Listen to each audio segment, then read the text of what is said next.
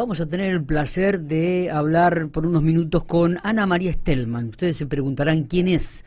Es la docente argentina nominada a lo que se denomina el Nobel de la Educación y para nosotros es un orgullo y poder estar en diálogo con ella. Ana María, bienvenida, buen día, gracias por atendernos. Hola, buen día, ¿cómo estás? Muchas gracias. Muy bien, muy bien. Este, bueno, en primer lugar, felicitaciones, ¿no? Por este, por esta nominación y sobre todo, más allá de la nominación, por el trabajo que estás haciendo como docente. Bueno, muchísimas gracias. La verdad que estoy muy feliz, muy contenta. Bueno, eh, contanos un poco tu realidad, este, Ana María. ¿Estás trabajando con chicos de todos los años o con algún con algún grado en particular? ¿Vos estás trabajando a nivel primario o secundario? Eh, yo estoy trabajando a nivel primario en una escuela de gestión pública.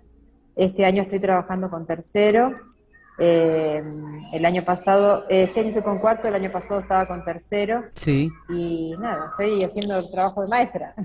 Sí, sí, sí. me, imagino que, eh, y también con algunas metodologías nuevas, ¿no? Contanos un poco la experiencia y por qué fuiste nominada. ¿Qué es lo que llama la atención de este proyecto o del trabajo que estás realizando? Em, todas las propuestas que yo les acerco a mis alumnos eh, son a partir de, de la empatía y de la observación de, tratar de llegar a ellos con cosas que les resulten entretenidas, que les resulten interesantes. Eh, lo que yo busco es que ellos estén contentos en la escuela, que traten de no faltar, porque si faltan se pierden de algo. Eh, así que yo cuando presenté mi postulación a la Fundación Barqui, eh, presenté todos los proyectos que fui desarrollando a lo largo de mi carrera y bueno, para mí por eso es tan importante también esta valoración porque es como que, bueno, hice bien la tarea. Totalmente, totalmente. Estás trabajando en la escuela número primaria 7 del barrio Hipódromo de La Plata, ¿no? ¿Desde el 2019 que estás ahí o llegaste unos años antes a la escuela? No, no, no, no. Yo acá empecé en el 2019 y justamente llegué esquivando caballos con el auto. Me imagino. Eh, porque a la mañana, a la mañana están todos los variadores que salen con los caballos que los llevan a ejercitar al hipódromo. Sí, sí, sí. Este, entonces dije, bueno, vamos a ver si entro por ahí. Siendo nueva en la escuela tenía que buscar algo que para la familia fuera cercano. Y no es que yo les enseñé cosas de caballos, sino que la propuesta fue aprender con los caballos. Me imagino, ¿y, y cómo, cómo lo tomaron tus compañeros, ¿no? De, de, de, también de otros grados? Me imagino que este proyecto por ahí se puede hacer extendido a toda, a toda la escuela. Sí, sí, seguro que sí. Y al principio por ahí no se entiende la forma de trabajar, pero enseguida todas las maestras, eh, los profesionales de educación sabemos eh, tomar las ideas y sabemos trabajar de manera colaborativa. Eh, así que fui muy bien recibida en la escuela yo. Totalmente. Y bueno, eh, tengo, tengo por ahí mi impronta, eh, que cuesta al principio que se comprenda, pero enseguida, enseguida nos ponemos de acuerdo y empezamos cada una desde, desde sus posibilidades y desde su, su forma, de sus modos de enseñar a tomar. De hecho, este año trabajamos eh, las maestras de tercero, trabajó la bibliotecaria en el proyecto del hipódromo, se involucraron los profesores de educación física. Claro. O sea, eh, trabajamos en equipo. Ya, ya, ya, se va extendiendo, digo, y, y, esta impronta de la cual este, haces mención, eh, ¿se pueden conocer algunas aristas de las mismas, este, Ana? Eh, mira, el, trabajo este que hicimos con los caballos tuvo su origen en... yo me acerqué a la facultad de veterinaria, yo trato siempre de de trabajar con los profesionales de cada área, que son los que tienen los contenidos.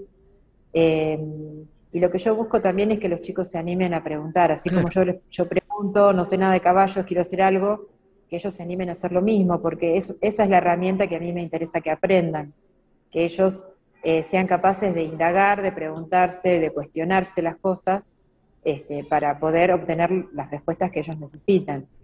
Totalmente. Este, Así que bueno, fui a la facultad, la facultad me contactó con una profe que tenía un taller, mi amigo el caballo, en el hipódromo. Yo tenía mi proyecto que se llamaba, me maté con el nombre, se llamaba ¿Por qué hay tantos caballos en mi barrio? Sí. y este y bueno, y del conjunto de esos dos proyectos empezamos a hacer un montón de cosas, como ecoabono, eh, con eh, la cama de los caballos, que yo veía que salían los camiones y que el barrio lo tiene naturalizado. Claro. Este, empezamos a investigar a ver qué era lo que se hacía con ese residuo, los chicos pensaban que se tiraba, después descubrieron que no, que tiene un valor económico porque se utiliza para generar este abono. Entonces este, se presentó ese proyecto en la Feria de Ciencias, Eh, bueno, yo doy ciencias naturales y prácticas del lenguaje, así que estuvimos buscando cuentos que hayan escrito personas del barrio relacionados a los caballos, escribieron ellos cuentos. O sea, fui, fui este, abriendo el juego a partir de este tema central y proponiéndoles distintos tipos de actividades. Sí, sí. Eh, este año... No, perdón. Digo, lo, importante de todo esto es que tomás un poco la realidad que se vive a diario y la trasladaste a la escuela, ¿no? Que muchas veces es justamente lo que uno pretende de que los chicos comiencen a interesarse con este intercambio que tienen en la vida permanente, ¿no? Con su papá, con su mamá, con el barrio, con las cosas que, que lo rodean. Exacto, exacto. Yo trato siempre de, que, de imaginarme que la escuela es una puerta al mundo. Totalmente. Y por eso trato de llevarlos a pasear, de, o sea, de, que vean, que vean otras cosas, que, que se conecten con personas que están haciendo distintos tipos de trabajos, eh, que, sean, que sean observadores. Y, esto también te obliga a vos, ¿no? A, este, a ser curiosa, a estudiar, a leer, a perfeccionarte, a preguntar, a, mejorar cada día como docente. Sí, tal cual, tal cual. Y aparte a preguntar. Yo no tengo miedo de que me pregunten cosas que no sé, porque no tengo miedo de decir no sé. Exacto. Lo voy a decir, si no sé, no voy a inventar ni voy a estar dándole vueltas. Eh, y trato de que ellos hagan lo mismo, porque los contenidos vos los podés encontrar.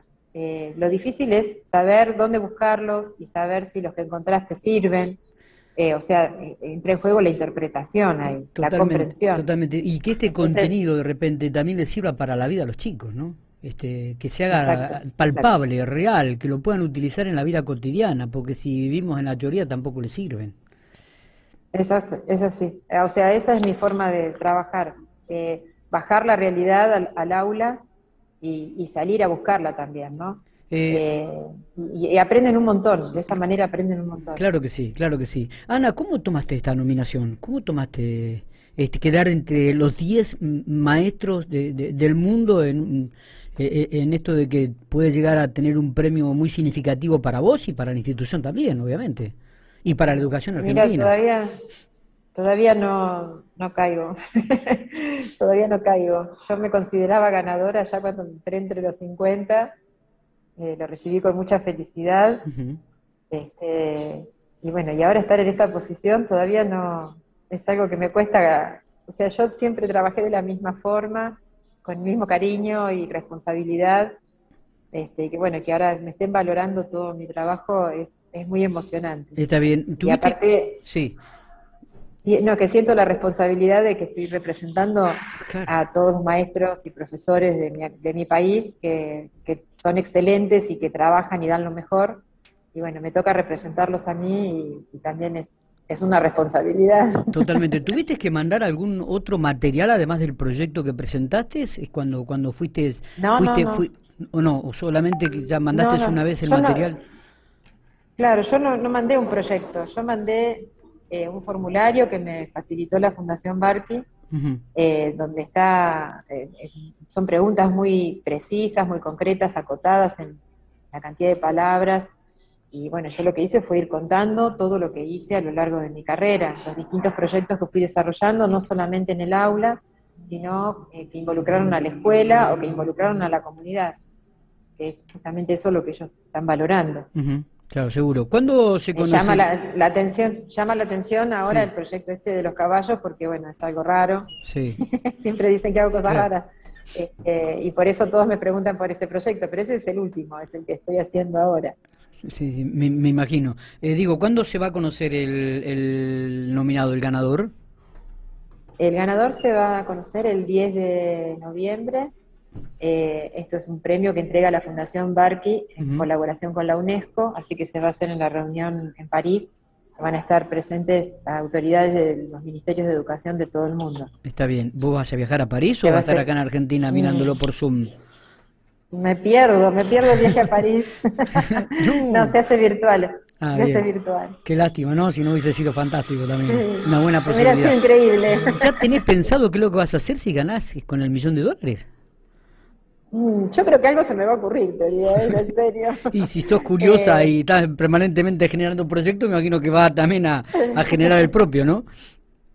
Sí, sí, sí, tengo cosas, cuestiones que voy a atender primero familiares y después tengo una, una, fundación que trabaja en el barrio Villa Elvira, la Fundación Verde Esperanza, que ayuda muchísimo al barrio, trabaja con las familias y con la Escuela 125, en la que trabajé en algún momento. Me gustaría ayudar. Estuve en La Plata y conozco toda la, parte del barrio de Gorina, de, de, ahí conozco mucho todo el camino centenario, el camino Belgrano, he, he, estado por ahí, realmente son barrios muy populares y, y lindo, un recuerdo hermoso tengo de La Plata. Este... Bueno, qué lindo, lindo. Sí, hay barrios muy lindos en acá en La Plata. Sí. Y bueno, y después tendré que pensar a ver qué otro, seguramente se me van a ocurrir más cosas para hacer. Seguramente. siempre, el, la limitante siempre fue La Plata, así que imagínate. Pero yo, yo, me considero, me considero ganadora ya. Eh, no, no puedo, no puedo imaginarme más. Eh, estoy súper feliz, orgullosa, veo la felicidad de mi familia, de mis hijos. Me imagino, me imagino ¿cómo, cómo, está compuesta tu familia, Ana. Yo tengo tres hijos que ya están en la universidad. Uh, qué bueno. Eh, orgullo tengo tres hermanos, tengo los sobrinos, mi mamá, mi mamá lo está disfrutando un montón. y los hijos también. Me imagino que tus hijos debe ser un orgullo para, para ellos, ¿no? este, Así que bueno, te deseamos lo mejor. Este, eh, todo, todo, el ámbito educativo de la, de, la República Argentina. Te, uno, yo soy docente jubilado, este, así que mm, realmente nos, nos pone muy feliz y nos hace sentir muy orgullosos que una docente de la República Argentina esté nominada entre las 10 mejores o entre los 10 mejores proyectos a ser nominados eh, este año con un premio muy importante en lo personal, pero también institucional y un reconocimiento a la educación argentina para muchos docentes que trabajan realmente muy, pero muy bien, como vos lo dijiste, y que muchas veces no, no se da a conocer el trabajo, ¿no? Pero que le ponen el hombro día a día eh, en esta educación que está golpeada, criticada, pero que los maestros siguen poniéndole el hombro día a día en el aula con el trabajo de los chicos. Así es, tal cual como vos lo decís. Eh, Ana, lo mejor, felicitaciones, nos hace sentir muy orgulloso y esperemos poder tener cinco minutos después que seas nominada la número uno este, en este uh. Premio Nobel de la Educación. ¿Te parece? Bueno, bueno, muchas gracias, muchas gracias. Por favor, abrazo grande, ¿eh? gracias por atendernos, gracias por estos minutos. No, no, por favor, gracias a ustedes por el espacio. Muy bien.